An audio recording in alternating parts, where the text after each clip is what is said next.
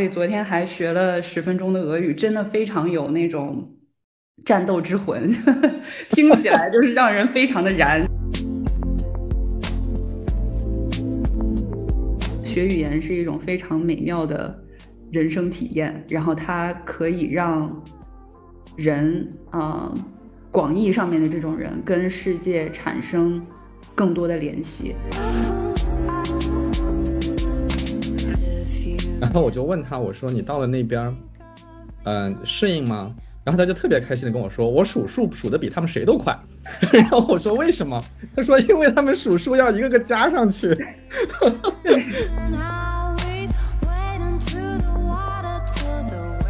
甚至有人想要学哈利波特的咒语啊，这个我也看到了。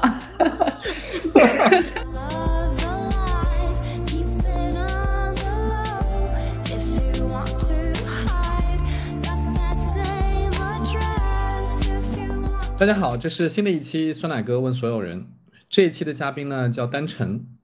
丹晨，你要不跟大家打个招呼？Hello，大家好，我是丹晨。为什么请丹晨呢？这个故事说起来有点长。呃，上一次我跟多邻国的海娜录过一期节目，呃，大概是在第四十七期，啊，叫做在被社会毒打之前尽情做梦吧。多邻国呢是全球最大的语言学习的 APP。在欧美呢，就几乎相当于学外语这件事情的代名词了。海娜是多邻国亚太地区的市场总监，所以那次呢，我们聊的主要是个人职场发展的事儿。然后聊完以后啊，就我就有一个非常深切的感受，就是觉得没聊够。那为什么有这个感觉呢？后来我回来复盘，我意识到呢，错过了一个非常重要的话题，而这个话题我非常想聊，就是什么呢？就是为什么我们要学外语？因为就拿我个体举例好了，就是我其实花了非常时间学外语啊，就主要是学英文啊。那它值得吗？它值得我们花那么长时间去学一门外语吗？学语言的真正的意义到底是什么呢？啊，所以这次我就找了丹晨来聊这个话题啊，希望能够得到一些启发和解答吧。呃，丹晨是多邻国中国区的教学负责人啊，负责中国市场的。啊，内容开发、课程本土化啊，据说是呃，单纯是从零到一搭建了中国教学内容研发团队啊，然后聚焦于英语、日语、韩语、西班牙语等课程的设计和迭代，而且呢，就是他主导开发了我第一门方言课程啊，是学粤语，呃，然后单纯毕业于美国的哥伦比亚大学，然后他是应用语言学的硕士学位。啊，说老实话，丹晨，我看到你的这个简历的时候，觉得简直就就是我梦想中的这个，呃，学业和职业发展。你知道为什么吗？就是，就是我自己是一个就是学经济学的，然后呢，我做的是市场营销，我老觉得我们这行没有什么专业技术，就是 不是专业人士，我总觉得有这种感觉啊。然后我看到你是学语言学的。就觉得感觉特别厉害，然后你又是做这个教大家怎么学语言的这个工具的，我就觉得特别是感觉好像就是特别对口，然后又特别专业的那种感觉，所以今天就特别高兴啊，能够跟你聊一聊。那虽然我念了一大段这个单纯的简历啊，但是这个这个毕竟是一个我看到的文字而已嘛。那要不先请单纯你呃自己介绍一下自己好不好？好的。Hello，大家好，我是丹晨，呃，就是像酸奶哥刚才说的，我自己的求学的经历，包括到现在工作的经历，很大篇幅都是跟语言学习有关的。呃，有意思的是，其实我开始呃英语的学习也挺晚的了，已经在我我初中的时候才开始上英语课，然后可能是这种小的时候想学但没有资源，到初中的时候突然发现，哎。这个世界上竟然还有这么一个新奇的东西，然后突然就打开了新世界的大门，有一种相见恨晚的感觉，就抓住了这个兴趣，就开始拼命的学，所以就，呃，也非常喜欢这件事儿。当然自己学的也还不错，所以就一路下来把这个当成是自己的呃主业吧。然后也希望一直找工作的方向也都是希望能在语言学习的方向上面去找，所以就。有了现在的这个工作的情况，所以我我觉得自己还是挺开心的，就是能把学的东西和工作的东西都是在一个方向上的。当然也会有一个顺带的烦恼，就是把爱好变成了工作之后，有一种甜蜜的痛苦。哎，单单纯我那我就很好奇了，你你现在还在学语言吗？我在我在。你在学什么语言？我我自己，我当然英语是从小开始学的嘛，然后呃，我学日语，然后也学法语，专业都会有第二外语，所以是从大学时候开始学，更好的教大家平假名、片假名，就是这些日语最基本的东西。因为工作的原因，然后我也自己开始学，因为要搭这个团队，我自己不能一无所知的就这样 蒙着眼睛开始上。呃，我昨天还学了十分钟的俄语，因为。工作的关系，最近接触了一些俄罗斯的同事和朋友，然后每天跟他们一起开会，我就觉得受这个受这个激发吧，所以昨天还学了十分钟的俄语，真的非常有那种战斗之魂，听起来就是让人非常的燃。就是我在地铁上在那儿做这节课，就是觉得整个地铁车厢的画风都变得不一样了，感觉是一个这种要就是很很。对，非常热血的一个车厢。哎，那我挺好奇啊，就是你如果是因出于对工作的需求，比如说学日语啊、学俄语啊，这得学到一个什么水平是是就是对你来说就够用了？嗯，好问题。我觉得我自己的判断是我远没有达到一个够用的水平。俄语我昨天刚学了十分钟啊，就是还停留在什么爸爸妈妈。呃，自行车、照相机这样的非常简单的词汇，然后日语其实我也非常就是刚刚开始，然后只会一些就是简单的打招呼这样的，也很难有一个很好的环境跟日语的这些母语者去沟通。但我觉得语言它的就是学多了之后，就会发现它很有意思的一件事儿，就是它有触类旁通的一些共性。就是当你看到，哎，日语的这个动词，它原先它也是分这么多的这种这种不同的段位，然后形容词也会跟着一起去变，然后你就觉得，嗯，这个跟法语里面有一些东西也是挺像的，然后跟英语里面也有一些东西很像，然后语言之间也有一些互相去，呃，你来我往，互相去借的这样的词汇，它会有一些新的美妙的人生经验，就是觉得，嗯，有一些。点觉得嗯有意思，这个词儿原来是从这儿来的，这样，所以我还我觉得还要坚持去做，嗯。哎，这个学语言这个事儿，我觉得是不是还是天赋还是挺重要的？为什么有这个问题呢？就是你刚才提到说你是初中开始学英文，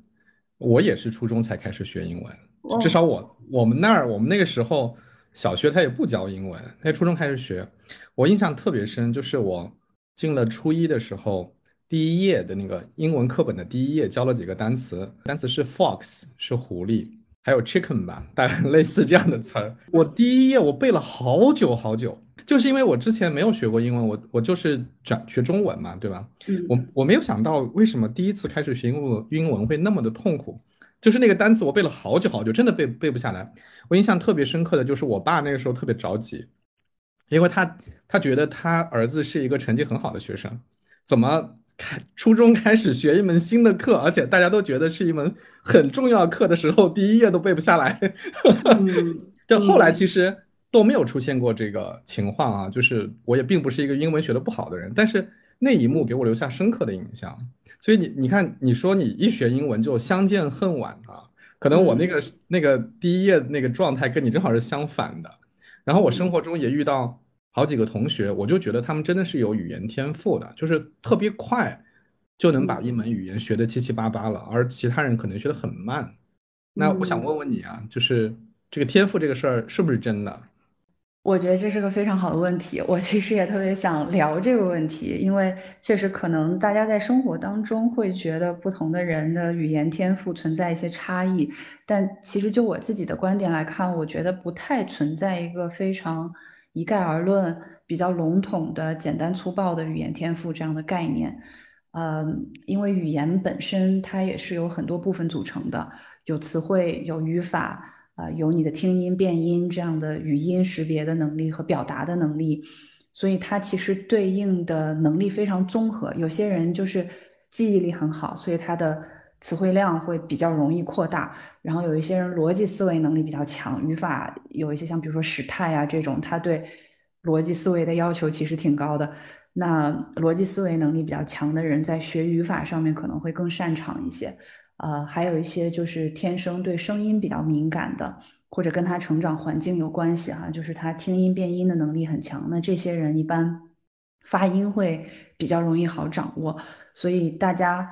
比较显性的能看到的那些所谓语言天赋很好的人，我想往往可能可能是那些发音很好的，就他一说你就觉得他发音很准确，然后听起来就特别像是母语者。那大家往往觉得这些人是。语言天赋很强的，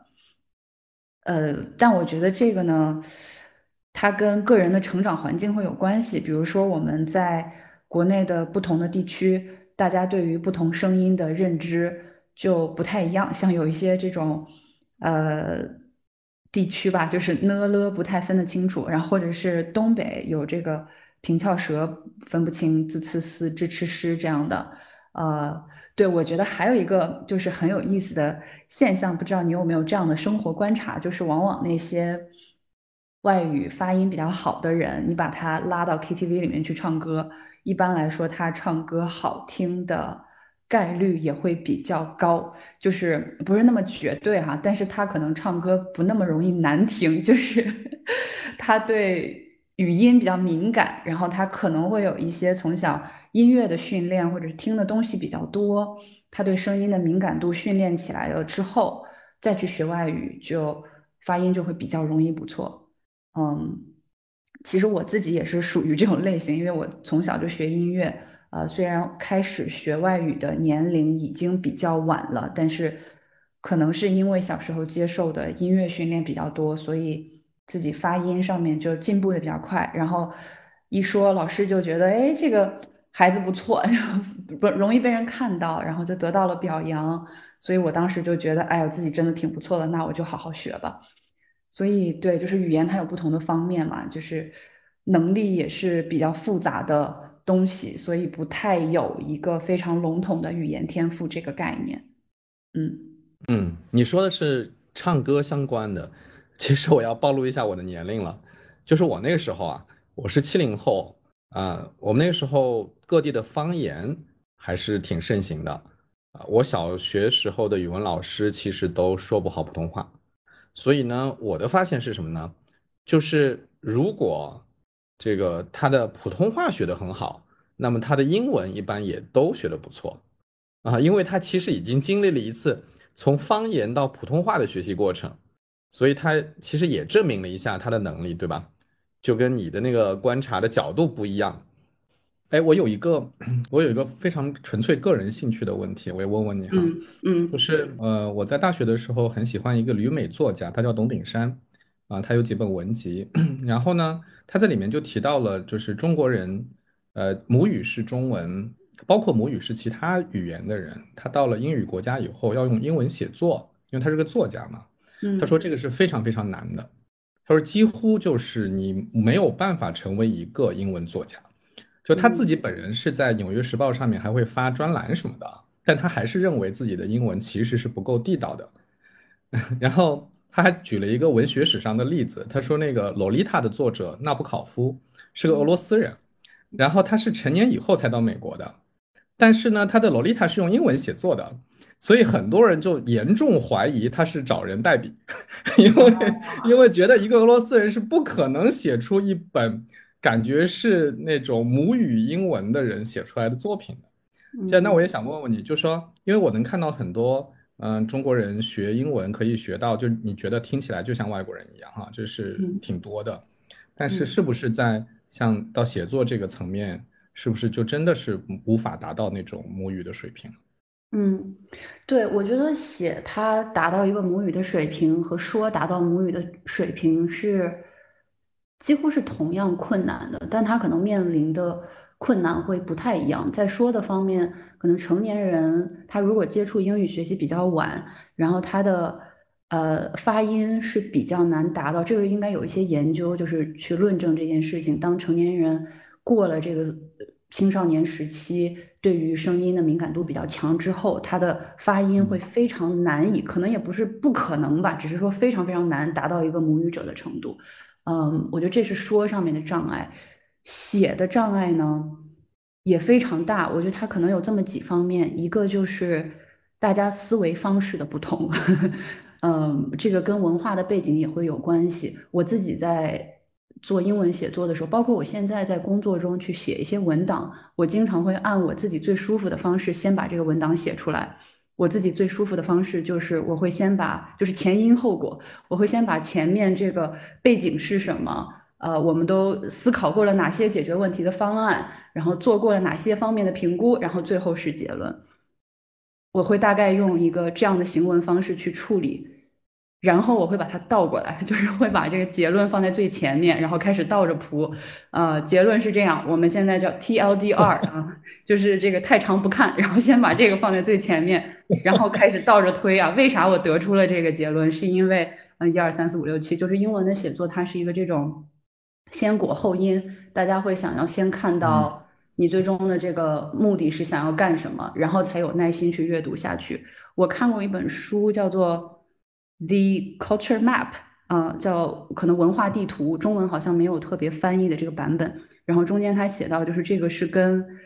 呃所谓的这种东亚文化吧，我觉得以中国文化为主的这种东亚文化，它跟英语世界的这种文化上面有非常大的区别，因为。东亚文化、中国文化是一个在历史上几千年，它的文化主体是非常一致的。它没有那么多的像像英语的一些国家，它可能有非常多的这种不同的人种啊之间需要去进行沟通，它需要把事情说的非常精确，所以它有时态，它需要把一件事情表达的准确无误，才能让彼此之间相互理解。但是中国人说话是。这个相对来说比较含蓄、比较隐晦的，呃，我要慢慢的层层铺垫我的意思，在这个过程当中，人与人的交流，它是在互相跟着你的这个思维方式在走，然后他会嗯揣测你接下来可能会要到一个什么样的结论上面，这个是我觉得中国人比较习惯的沟通方式，这是这本书它讲的这两个文化之间的不同，我觉得它从根本上决定了这个语言使用上面的一个不同，就是。中文会更加含蓄一些，然后他也会更喜欢用层层铺垫的这种方式，先因后果的去去讲。然后英文可能是另外的一种思维方式，呃，这是一个比较写上面我觉得比较大的障碍。嗯，第二个呢是英文其实是在这个世界上现行的七千多种语言当中词汇量最大的一个语言。就我们可能会，因为我们都汉语母语嘛，就会觉得中国有那么多那么多的字，但其实常用的汉字并没有那么多。但是，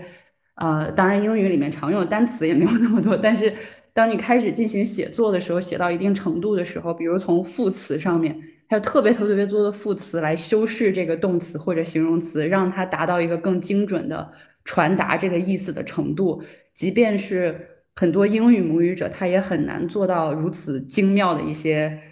词汇选择，就这个，我觉得对于外语学习者来说也是比较难的一个坎儿，就是掌握如此大的可能一两万、两万以上的这样的词汇量，然后来知道如何在当下我想写的这个场景当中去用更精确的词汇表达自己的意思，这个是我觉得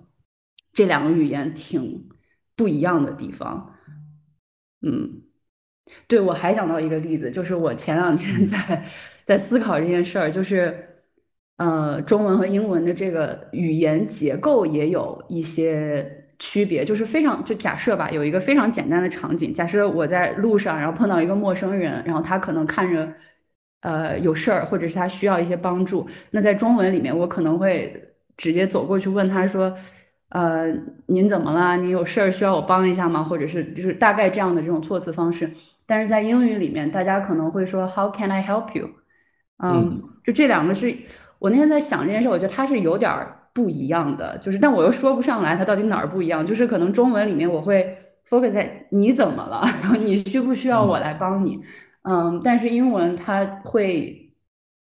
可能这个也是一个文化偏见吧，我觉得会更加个体主义一点，它更以自我为视角一点，就是 How can I help you？就是我能怎么帮你？就是他会把自己放在。前面来说，就是这只是我自己一个，我觉得它不代表任何哈，但是可能在这种语言结构上面会有一些不同的地方，会让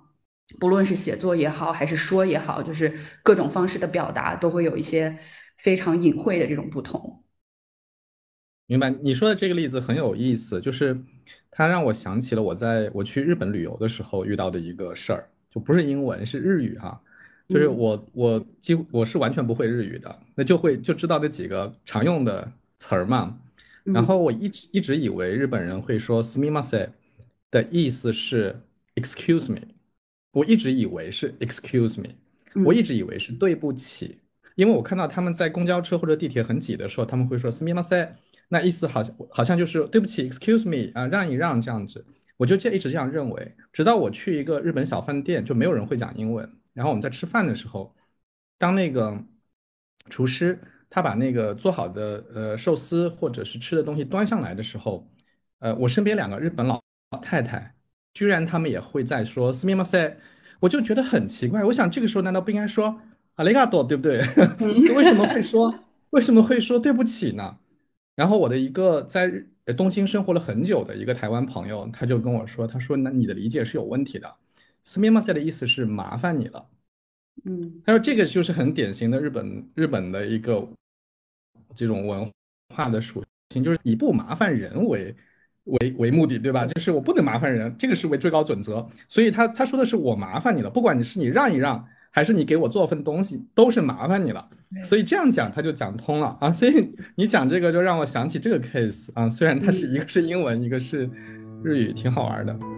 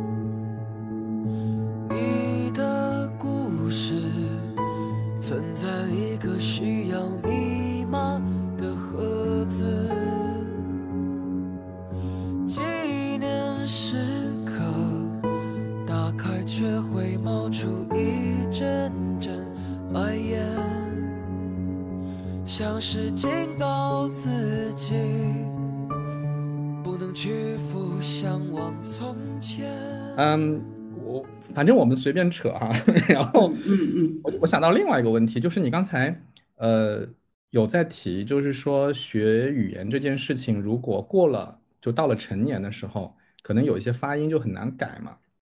就很难学得很正宗。那让我想起之前英语培训还很多的时候。就很多培训班的广告其实是以煽动焦虑为主的，对吧？就我们家小朋友很小的时候，就会老是看到这些，呃呃，这个推广的话术会跟你说，小朋友最重要的，比如说磨耳朵的时候是什么时候呀？然后这几年你错过了，你就不行了，你就学不正宗了，对不对？然后那个都是这样的。就我想问问，这也是真的吗？真的是有一个黄金时间学语言吗？过了那个时间就不行吗？嗯，好，很好的问题。我觉得，嗯，就是我自己的了解的范围可能也并不是那么精确，因为我也有几年没看这些学术界有没有出一些新的新的文献了。但是就我看的那个时候，应该没有一个特别明确的结论，说到底，呃，当然有人提出这个所谓的语言学习黄金期这样的一个假设，当然学术界也有很多人 找到了各种证据来反驳，说这个并不是。呃，那么那么普适性的一个因素，然后回到说小孩子学语言的呃一些先天，他肯定，但我觉得可以肯定的是，小孩子相比成年人来说，学语言是有一些先天的优势的，因为他的大脑还在形成的过程当中，只是说我们非常难确定这个年龄到底是在几岁到几岁。如果有这种培训机构，他非常笃定的说啊，一定是。三岁的时候要要要做到一个什么样，我觉得不用百分之百完全都信。嗯，我自己觉得我的英语发音也挺好的，但我其实十二岁才开始学。所以你就是一个反例。对，嗯，所以我觉得因人而异吧，不见得。就它其实是一个殊途同归，有很多方法能达到这样的。反倒我觉得在学语言这件事儿上，最重要的是兴趣。就这个是对小孩还是对成年人来说都是一样的。就非常烂俗的一句话，兴趣是最好的老师。但语言学习本身，我觉得任何学习其实都是一样的，就是还是要。顺应人性，不要做跟自己过不去的事情，因为我觉得没有完全百分之百长长久久特别自律的人。然后用语言的话，它本身是一个工具嘛，然后想要学好它，就用它去接触自己感兴趣的东西。这个方法可能对不论是小孩还是大人，应该都是最最好的。就如果。呃，我们为了做到说，我一定要在这个年纪做什么事儿，或者是我必须每天达到一个什么样的学习的量，嗯，过于执着于这些形式上的形式上的这种要求，如果它伤害到，就它让我觉得这件事情是对我的要求了，好像不是我特别主动选择去做的，即便是对小孩儿，就是让他觉得有有这种反弹的这种心理了，那我觉得还不如不要太。在意这个，还是找到他自己最感兴趣的话题，然后用他最舒服的方式去做这件事儿，反而能更长期的坚持。嗯嗯，明白了。哎，单纯我们本来是要讲一下你的那个你的经历的，那就是我想请你分享一下，因为你是去了哥伦比亚大学哈，哥大哈，这这么有名的学校 去学语言文学的，那那个经历是什么样的一种经历啊？嗯，哥大呢是，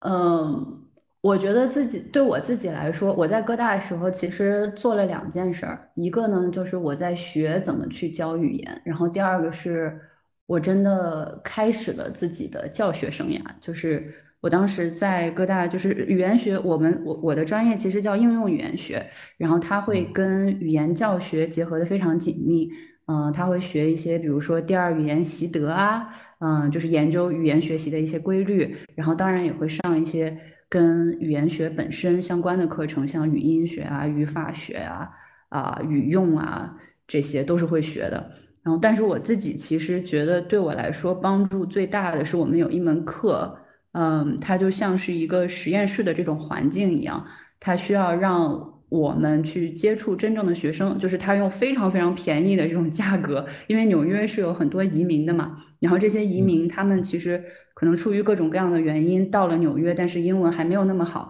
然后他们也想找一些学英语的机会，所以他们就会用很低廉的价格报一个班。然后这个班呢，就是由我们这些初出茅庐，并不是特别多教学经验的 老师来给他们上课。然后我每周需要上四天。嗯的课就每天大概三个小时，从周一上到周四，嗯，然后同时呢，我还在哥大的东亚系去教中文，嗯，然后会去接触一些哥大的本科生，然后给他们每天基本上每天也得上两三个小时的中文课。我基本上那个时候的生活可以说是非常单调，就是每天都在备课、讲课、备课、讲课的循环往复当中度过。现在。疫情了，没有办法出门，我时常想起来觉得很后悔。就是那个时候在纽约也没说特别去多的去玩一玩什么的，基本上每天都在教室里面待着。然后听起来您那时候好多时间都是用在教学上了，就是本来是去学语言应用语言学的，感觉已经是在做半个老师那种感觉，是吧？对对，然后作为新老师。备课的时间是非常长的，就是我讲一个小时的课，我可能得准备六个小时、五六个小时，甚至更久。就是想要，因为自己没有经验嘛，然后就想要把每一分钟都准备的很好，然后要反复的揣测这个例子到底合不合适，然后这句话到底应该怎么样讲，大家才能最快速的听懂，然后并且被我带进带进来，然后不伤害他们的语言学习积极性，然后又让这节课变得很有意思。然后我的课呢，经常也是因为是新老师，所以会有一些我的老师们，他们要坐在下面去听，会很紧张，然后还需要去拍摄一些教学视频，就是我紧张到我经常不出现在那个摄像机里，就是我站错地方，就是教学视频拍出来，要不就是只有一个脑门儿，要不就是只有一个侧边的脸，反正就是 刚作为新老师站在讲台上的时候，我觉得对学生来说，有的时候我会觉得蛮紧张的，因为我的英语课的学生都是一些非常有成就的人，就他们要不然就是在在在纽约去开自己的。呃，面包店，要不然就是，嗯，在那边出差，或者是他们已经就他们已经是非常有人生经验的一些人了，可能比当时的我平均要大十几岁，所以我必须要让自己穿的更成熟一点，嗯，显得像一个老师的样子，嗯，然后我在教中文的时候呢，又是那种哥大的本科生嘛，你想想，就是大家都是可以说是。非常卷的一群人，他们的这个竞争的心也很强。我觉得作为语言老师，可能能通过语言能接触到各种各样不同的人，也是一个挺有意思的事情。就假设说我是一个数学老师，那我可能只能跟大家聊数学，或者是聊的更多的是数学。但因为我是一个语言老师，所以我会跟他们聊他们的生活，他们为什么到美国来了，或者是他们为什么在学中文，他们的。家里面做什么样的生意，就这些东西都是我们可以去交流的，所以他也从另外一个角度上拓展了一些我的人生体验吧。嗯嗯，现在想想还是挺开心的经历。对，听起来听起来还是非常有意思的经历。那单纯我们就要聊一下我们今天其实最主要想聊的那个问题了啊，就是我觉得你特别有发言权啊，就是你觉得为什么我们要学外语？这个我们其实不仅仅是指你和我嘛，也不仅仅是指中国人。我觉得就是所有的人类哈，就是因为大家其实或多或少都会要这个接触到外语这件事情。那为什么我们要学外语呢？嗯，这个问题简直振聋发聩。我 我因为昨天你发这个给我嘛，然后我就其实想了想，我觉得我能。首先哈，就是我觉得我们我们小的时候，就是指你我，我们小的时候开始学外语，并不是一个特别主动的选择，而更多的是一个被动的要求，因为学校开设了这样的课程，也有一些非常显而易见的这种原因，呃，学业相关的或者工作相关的，学了语言之后，它会给你带来更多的一些。啊，人生的可能性，或者是更多的机会，打开更大的世界，然后让你了解更多的形形色色的人和世界上丰富的事物，这些我觉得是我们是这样过来的。但是现在的，可能我们今天聊的主要的话题，更多的应该是在现在信息这么触手可得的情况下，我们为什么要主动选择去学习一门外语，或者是主动的继续去学习这个？这个外语，然后我能得出最好的答案，就是 这是一种学语言是一种非常美妙的人生体验，然后它可以让人啊，广义上面的这种人跟世界产生更多的联系。嗯，很多人可能学语言的契机，除了这些非常正经的因素，工作啊、学习啊之外，他可能是受自己的兴趣的这样的一个驱使。啊，比如说一些流行文化，喜欢看日本动漫的就去学日语啦，然后喜欢听这个韩国 K-pop 的，然后就去学韩语啦，或者是追星一些泰国 idol 的，就去学泰语了。就是会有这些，不论是流行文化还是传统文化的这种驱使，让大家去开始学习这种语言，并且让他们的兴趣能得以发展吧。这个我觉得是。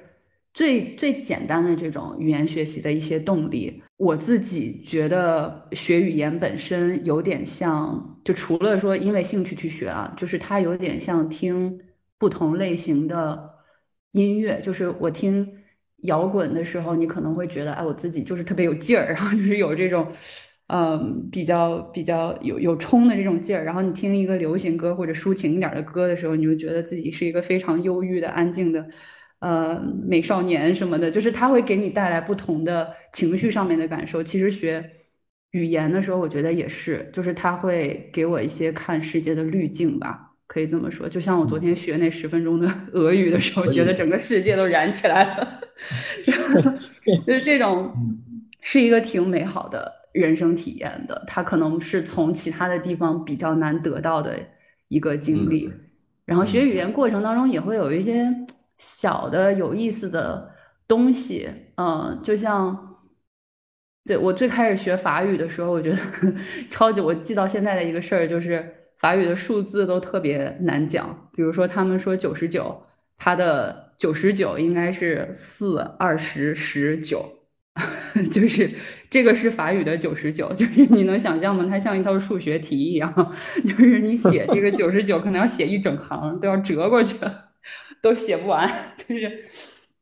特别长，然后就是你会发现，哎呀，这个世界上竟然有这样的一群人，他们这个不惜折磨自己，然后发明了这种数字的方式。就这个是你不学语言的话，你可能不会知道的这些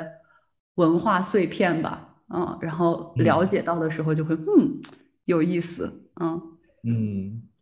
哎，你你你说的这个这个其实真的挺有意思。就我想起来有一次我在。高铁上遇到一个小女孩，然后她是去法国留学，可能帮妈妈去那边工作，然后就带她过去了。然后我就问她，我说你到了那边，嗯，适应吗？然后她就特别开心的跟我说，我数数数的比他们谁都快。然后我说为什么？她说因为他们数数要一个个加上去。对，我我我记得很深，这个这个事儿，好好久以前的事儿了。对，就是我真的怀疑法国的小孩，我没有看过相关的东西，但是我不知道法国的小孩学数学会不会比其他国家的孩子慢一些，因为就我觉得大家学语言可能是同样的速度，但是学数学我不知道，我深深的怀疑会对他们的这个数学学习速度造成一些影响，这也太难了。是的，你你刚才说嘛，你说嗯，学语言你自己觉得最大的那个理由，其实是你觉得是一种非常美妙的体验嘛。嗯，但是我我觉得这句话可能对挺多学，尤其是我们现在在国内学英文的孩子啊，包括现在已经不是孩子了，但是以前有过非常惨痛的学英文的经历的人，他们可能就很难同意你这种话，因为他们可能觉得并不是很美妙。就是今天我 今天我遇到好多人，就是。呃，尤其是英文学的不太好的朋友哈，就是你让他回忆说当年学英文的经历，他们都会觉得是挺痛苦的一件事儿啊。那那这个就就感觉是个悖论了嘛，就是说可能对有的人来说，对你来说是个美妙的体验，或者说它可以是一个美妙的体验，嗯，但是很多人都没有体会到，啊，就反而变成了一种很大的负担，觉得特别麻烦，特别累。为什么我要学这个？他们才会产生那样的疑问嘛。那你觉得这个是？是什么原因导致的呢？大家学语言的方法吧，就是可能一开始的时候没有用一个特别能激发自己兴趣的方法去学习它。我还记得我小的时候，可能所谓的这种成功的语言学习方法，要。反复的去大声朗读，就首先我觉得大声朗读也是 有用的哈，但是可能有太多的这种，嗯，充斥着这种关于语言学习方法的一些呃论调，然后让大家忘了我是不是静下来思考一下，我自己用一个什么 什么样的学语言的方式能比较好。嗯，当然我觉得每个人在语言学习上的兴趣也是会有不同的点的。嗯，我自己有一个。架子鼓的老师，我我学打架子鼓，然后他日语特别特别好，他英语其实并不好，啊，他英语可以说非常的差，但是他日语学的非常的好，那是为什么呢？因为就是之前没有疫情的时候，他要去日本，他在日本找了一个老师，然后他日本那边的架子鼓有非常多的打得很好的大师，然后他为了精进自己的架子鼓上面的这种业务，所以他每周都去，然后他。并不是以日语学习为目的，他真的就是非常纯粹的把这个当成自己一个需要的沟通工具，然后他也逐渐的就非常顺畅的掌握了这门语言。嗯，我觉得一开始可能有特别强，你让他去专门的去学英语，他都没觉得这件事情是多好的一个东西。但是因为他要打架子鼓，然后他去学了日语，反倒对他来说其实是一个毫不费力气的一个事情。然后他也。逐渐的，他就开始我我我去那儿学架子鼓的时候，他那里全部都是日本的一些是有一些很多的一些小说啊，然后还有一些这种动漫啊什么。他又因为学了这个语言之后，又体会到这个语言的有意思的地方之后呢，又去拓展了很多他关于这个文化上面的一些兴趣。就是他是一个就形成了一个比较良性的循环。所以我觉得找到那个点挺重要的。就他对我这样的人来说，可能语言的本身。就是能激发我的兴趣的东西。但是对于很多人来说，可能这个点不在语言本身上，它在于呃，我通过这个语言得到了一些别的呃美好的生活体验，或者是跟这个世界产生了更多的联系。嗯嗯，明白。嗯，所以其实像他那样的例子，其实他又把语言退回去变成了一个沟通工具。嗯那就是你反而更加容易入手，然后，然后再由他再把工具的这个层面再往上延伸，说，哎，其实你除了工具以外，其实还会带来更多的价值哈，就可能每个人的路径是不一样的。嗯。对，我还嗯想说的一个是，语言学习其实，呃，它也会可能一开始我们由一些比较功利的原因，不管是想呃想找工作，还是想求学，还是想打架子鼓，就是这些原因，学了它之后，它其实就是会改变人的一些生活方式，甚至是大脑的一些 运转的这种机制的。嗯，我前两天在想的一个事情是，好多人会有这种，我自己也有，就是这种，呃，我就姑且把它称之为母语羞耻吧，就是有一些话你用自己的母语去说，非常嗯难说出口，然后用外语嗯去说就很容嗯，易。就比如说，sorry 很容易说，但是要说对不嗯起就很难，至少对我来说很嗯难。我可能真的觉得嗯抱歉的话，我也会说 sorry。如果是特别特别抱歉，我才会说对不起。就是跟同事也好，跟朋友也好，对不起很难嗯讲。然后包括一些可能登不了大雅之堂的脏话，或者是一些 暧昧的、浪漫的情话之类的，可能很是，难用母语去表达。然后当你在说外语的时候，它就变成了一个更容易脱口而出的东西。然后可能有一些社恐的人，因为说了外语之后，也变得没那么社恐了。他会有的时候，他会激发你的呃不同的性格。就我我自己觉得，我在说中文和说英文的时候，性格是有点不一样的。我很难概括到底哪儿不一样，但我觉得我不太是同一个人。我不知道你有没有这种感受？呃，我能理解，我能理解。是的，是的，包括你刚才举的那些例子，就是那个，就是平时你可能用母语比较难讲的话啊，不管是骂人啊，还是还是表达一些相对来说你平时羞于表达的感情，可能都用英文。那如果你学的是英文的话，那英文表达你感觉毫毫不费力，对吧？然后自个儿非要这么说的时候就不行啊，就好像更真实一些哈。当那个语言的这种这个好，反而好像变得更真实了。我也不知道啊，就是这个嗯有一种感觉。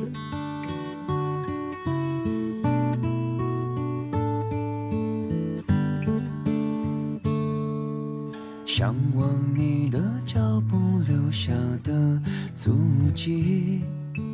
寻觅你的呼吸，让自己更加小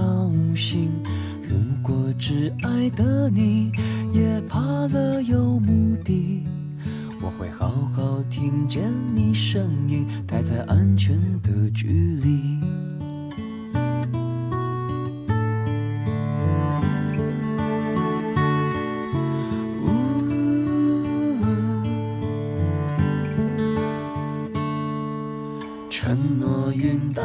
情是你的美丽，顾着替人着想，也请你想想自己。如果只爱的你也担心着委屈，我会好好拒绝反应，真心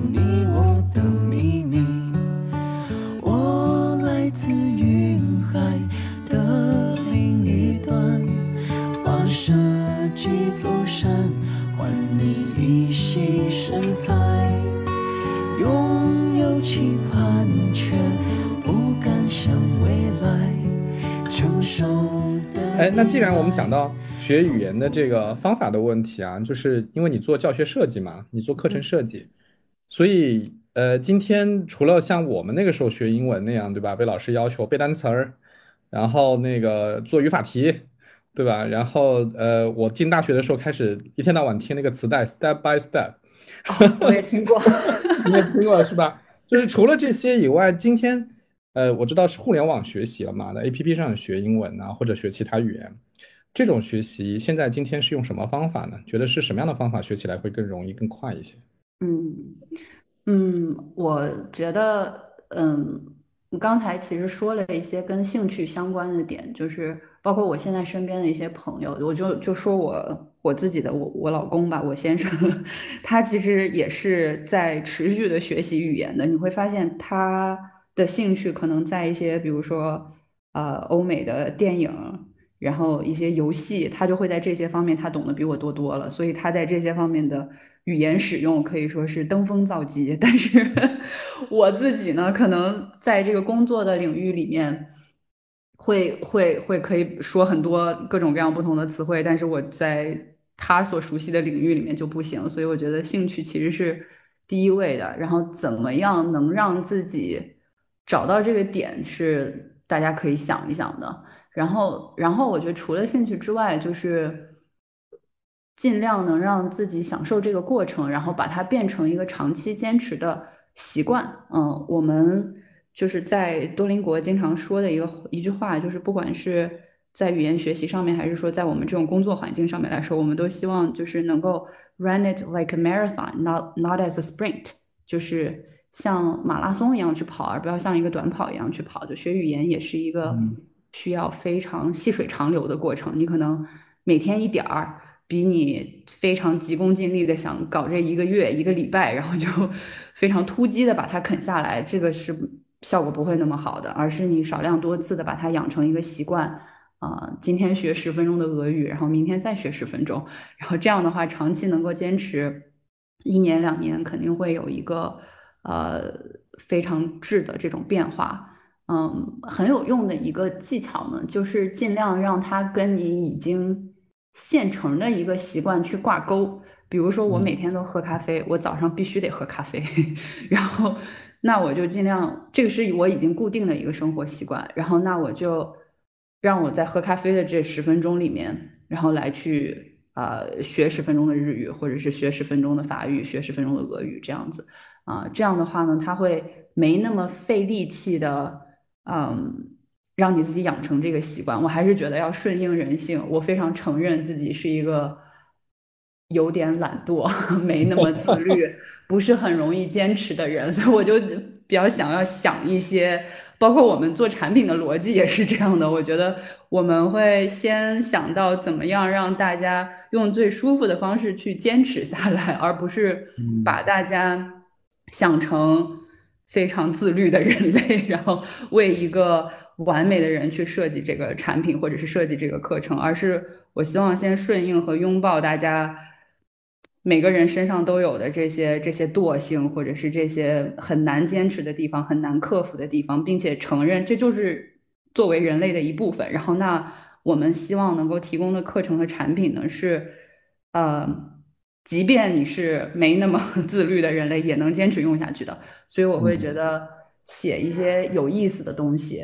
呃，然后尽量的帮助用户，帮助这些学习者去养成一个每天能坚持的习惯。这点是最最最最最最重要。它基本是决定你是否能够达到自己学习目标的最关键的因素，没有之一。就是当然，语言学习有很多其他的技巧，比如说。呃，你的注意力，对吧？呃，在该注意到这个动词的变形变位的时候，你知道我要注意这个，然后我记下来它。嗯，这些我觉得是小的锦上添花的一些技巧，它比你去背课文什么的可能要，嗯，更事半事半功倍。对，事半功倍一点。嗯，但是长期的坚持，然后享受这个过程，这个是最难的，最最高的一个门槛。嗯嗯。哎，你你刚才提的那个，就是跟已有的习惯相绑定这个理论，其实我在那个一本书叫《福格行为模型》里面也看到过。就我不知道你读过这本书啊，你也读过对吧？就它里面就讲说，呃，最好就是你已经形成了一些习惯，什么，比如说你每天要出去走一走啊，要喝咖啡肯定也是，还有干嘛呀？那，那那你就可以跟这个绑在一块儿，那你就不用专门再提醒自己要去干这个事情了哈。哎，但我我我我作为一个就是这个瞎忙碌的成年人啊，就是我其实也挺想多学一点语言的，但是我感觉就是对一个成年人来说，真的你要每天都能坚持找到一个时间段来学一个外语，然后你又每天只能学一点儿，但是你又期望说自己成为一个能够熟练运用这个语言的人，就这个愿景跟那个每天我只进步一点点儿，这个事儿就是感觉那个那个回馈太遥远了。那这个怎么办呢？嗯，我觉得我很难给一个特别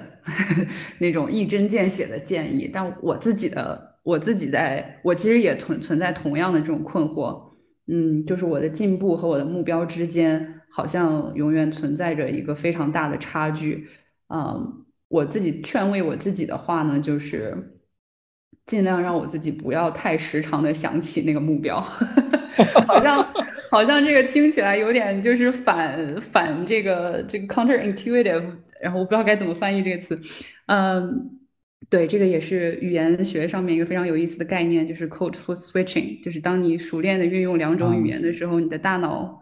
它在你说每一个句子的每一个词的时候，其实都是双语处理的，所以你很难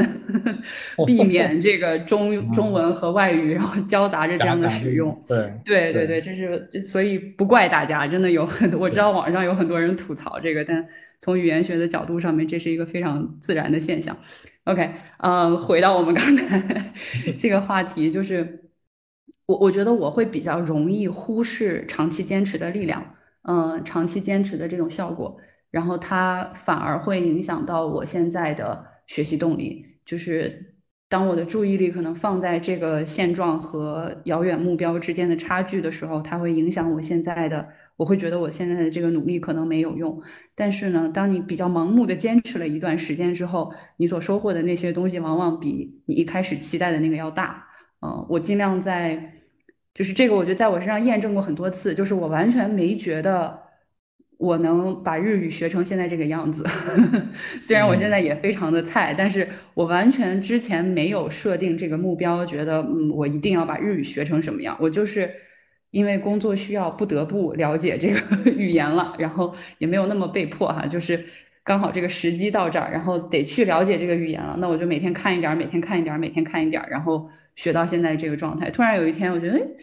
莫名其妙的，竟然可以这样了，就是可以可以说这么多的话了，就是长期坚持的力量，在你回过头看的时候，你会有一个哇塞，竟然这样的感觉。但如果我把注意力完全放在我为什么还没有达到一个那种看。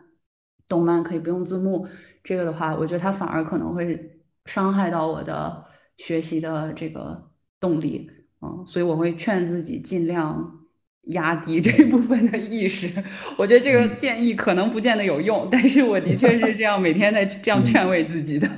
嗯，这其实就是中国人讲日拱一卒嘛，嗯，就是 就咱也不管那个后面咋样了，反正就先往前拱一步就是一步啊，就那种感觉，对吧？对嗯，明白。OK，好。然后我我要问一个挺社会性的问题啊，就是，嗯，过去我们学外语的时候是人特别多，嗯，就是 大家都觉得学外语特别重要啊。然后那时候可能即使是没有兴趣，也会逼着自己学。我记得很清楚，当时我本来也要申请去美国的这个研究生嘛，然后我去新东方上 GRE 的班儿。那新东方那时候整天贴在墙上的标语叫叫做在绝望中寻找希望。你想，不就是学个外语嘛，不就是考个试嘛，咋就要从绝望中 寻找希望了？就是你那种感觉，就是特别痛苦。但是因为我有一个目标，所以我宁愿我可以接受那个痛苦啊。跟今天我们讲说要兴趣啊，轻松学啊，这真的是。天壤之别啊！但是我不知道，就是说，当这种动力其实没有以前强了啊，你你不觉得今天的人有那么 desperate 要去学一个外语，觉得这个能改变命运了？那今天因为你们做这个语言的学习的这个服务嘛，我就想问说，今天中国人学外语的热情到底是变多了还是变少了？呃，从哪里可以观察得到或者看得到？嗯嗯，这个是个非常好的问题。我我自己其实也觉得这个很值得思考。就是站在我自己的角度，我觉得我很难去概括这个这个整个社会群体的这种趋势，它到底变多了还是变少了。但几个我自己的思考或者是一些观察吧，就是在我们小的时候 学，那个时候其实不接触那么多的语言，大部分都是学英语嘛。学英语的时候，大家的那种思维是把它当成一个特别新鲜的东西，它是一种，呃，就是有那种热情高涨在，是因为这个好像能给我们整个这一代人带来更多的机会，它好像承诺了一个更美好的明天，一个我们完全没有经历过的。呃，新鲜的经历，这样子的一个光明的未来，大概就是会有这种情绪在里面。那是我小时候接触到英语的那种，我觉得可能也属于其他人吧的一种群体性的这种英语学习的记忆。嗯，现在大家在网上接触信息这么方便，就是这种情绪应该逐渐的已经消失没有了，就并不代表说我学会了英语，然后就。承诺给你一个更加光明的未来了，大家完全不再这么想了。所以从这个角度上，我觉得学语言的热情应该是出现了一些变化的。嗯，但这个变化，我觉得好像也并不代表说大家学语言的热情消失了。我觉得它是变到了另外的一个方向上，就它从一个我为了获得更美好的明天，变成了我就是。我就是好奇，我就是 想要了解这个世界到底怎么回事儿，然后我开始变得用一个更轻松、更坦然的心态去看待这件事情了。然后，所以它也出现了更多的可能性。大家在语言学习的选择上，不光是在学英语，也开始有更多的呃语种的可能性。我们在后台每天会收到。来自全国各地的用户发来的 各种各样的新课程的诉求，我们都看到了，然后我们也会 努力的去 进行制作，然后甚至有人想要学哈利波特的咒语啊，这个我也看到了。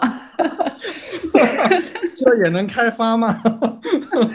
我真的在想啊，就是我应该用一个什么样的？我真的有认真的在思考这件事儿，说不定啊，说不定怎么着？呃，以后我们走着瞧。就是大家开始用一个更怎么说呢，更坦然的心态，更平常的心态来看待语言学习这件事儿了。它不是一个我一定要靠这个怎么怎么着，它就是一个我我自己想做的事情。嗯，然后我们也经常会收到一些用户的这种故事吧，就是有人我真的特别佩服他们，有人会真的就是坚持了一两千天，嗯，然后打卡。他们已经学完了十几种语言，就是我甚至觉得，哎呀，要不然你们来做我现在的工作吧。就是他们的语言学习经历比我丰富多了，嗯，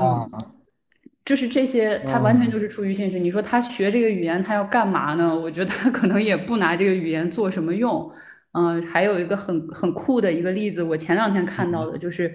有一个用户，他是一个七十二岁的。老奶奶，她现在在上海自然博物馆。嗯，她每天的工作呢，就是做这个上海自然博物馆的志愿者。她还管理这个志愿者的团队啊。然后她团队可能有一百来号人，里面很多都是硕士和博士。然后有人就跟他推荐了，说说我们的产品挺好用的，他就开始用。然后他用完了之后，他还要求自己的孙子和孙女儿一块儿去用，因为他说奶奶都会韩语了，你们都不会，你们怎么跟我聊天？你们都学起来。然后就他就要求他自己的晚辈跟他一起去，就他变成了生活的一个，就跟听歌一样，就跟看电影一样，变成了一个生活的一部分。这个是我觉得观察到的一些。小的语言学习上面的这种趋势吧，我觉得这种趋势我自己是蛮开心的，就是大家把它当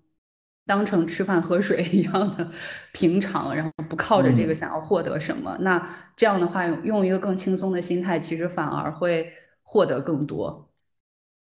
嗯，对，也就是其实学语语言在这种 非常功利的这种目标消散了以后，反而回到了一个。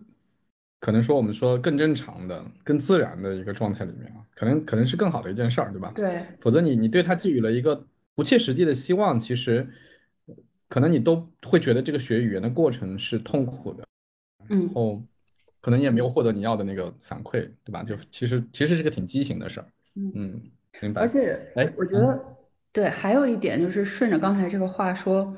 大家对于学语言最终的那个目的。也会出现一些变化。就是像我学日语，其实我真的也没觉得自己要学成什么样，有一天到日本去留学，或者是能用日本日日语写本书什么，完全没有这样的诉求。我可能觉得，哎，我就会一个大差不差，然后跟大家能日常沟通就可以了。然后我们看到的很多一些学习者的诉求也差不多是这样的，他可能就是想。追星的时候，真的能 了解对方日常聊天说的那些话到底是什么意思啊？然后还有就是，我们最近做粤语的课程嘛，然后大家可能就是想我在吃广东菜的时候拽两句，我去 KTV 里面能够唱两嗓子，我不不指着真的有一天在在广东、在香港用粤语去干嘛干嘛，但是我就是觉得它很有意思，它背后有一些文化的魅力所在。呃，我学了它以后，就像。了解了一些新的有意思的事情一样，它会变得更加日常。我觉得这个这个心态其实是挺好的。嗯嗯，哎，说到那个你们开发这个粤语课程啊，我还就挺意外的，就是本来你们是我理解是个学外语的 APP 嘛，就怎么想起了开发一个粤语课程呢？嗯嗯，这个挺有意思的。我们自己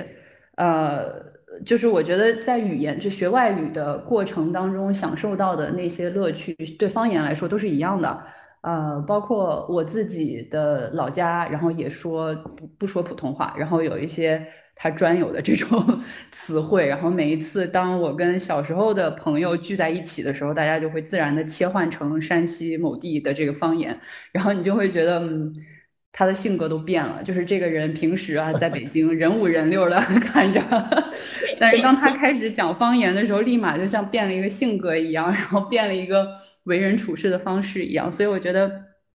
就跟我们刚才说这个学俄语的时候燃起了战歌是一样的这种这种感受。所以。呃，做方言，我们觉得本质上跟做外语没有什么特别大的区别，而且我们的确收到了非常非常多来自用户的反馈，大家都太想学粤语了。呃，之前可能我觉得有一些还是这种想要去，比如在大湾区工作或者是上学的人，啊，还有更广泛的人，就这部分工作或者上学的只占一小部分，然后更多的人真的就是纯粹是看港片。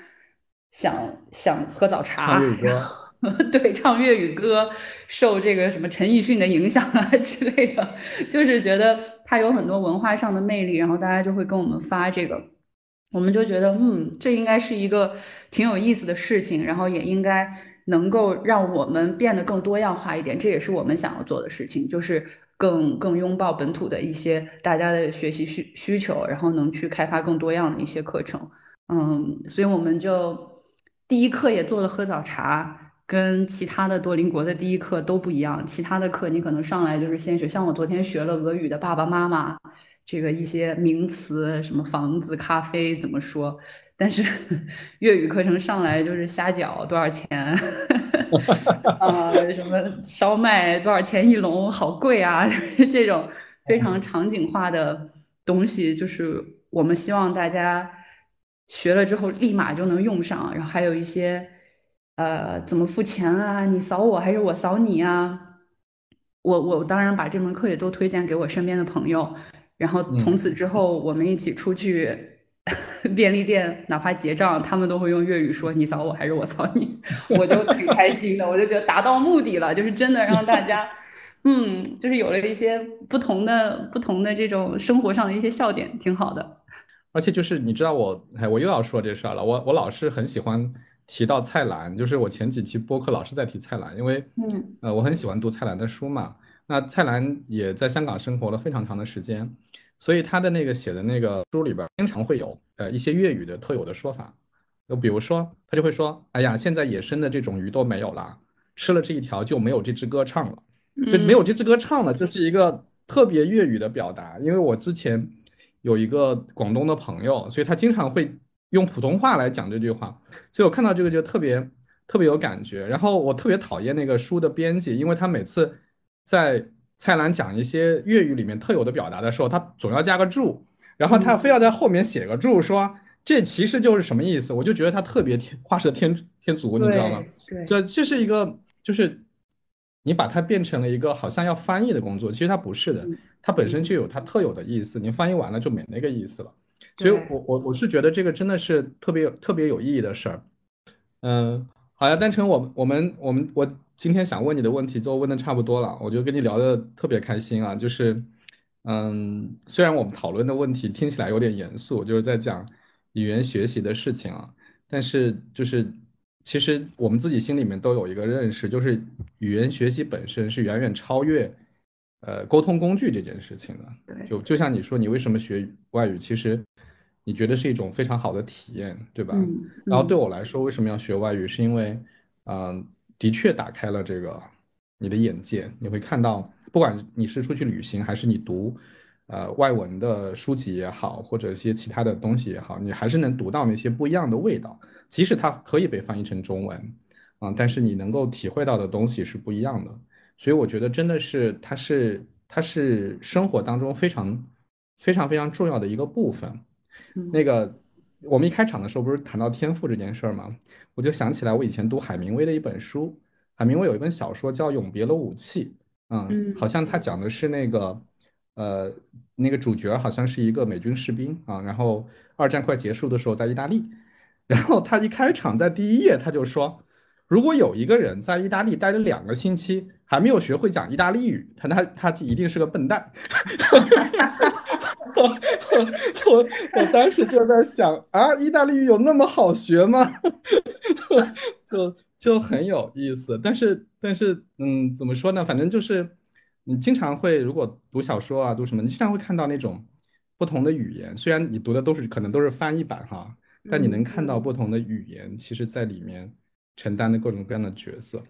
啊，我觉得真的是特别特别有意思的一件事情。然后那个回头你又重燃了我要再学点外语的这个兴趣。我我想想我怎么样日拱一卒，对，我怎么样日拱一卒可以可以好歹学一门什么，嗯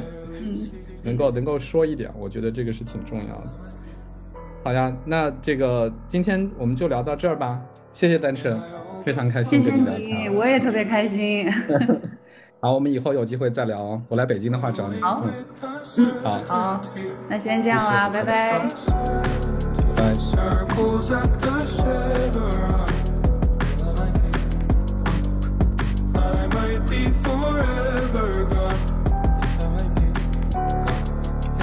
Eyes get low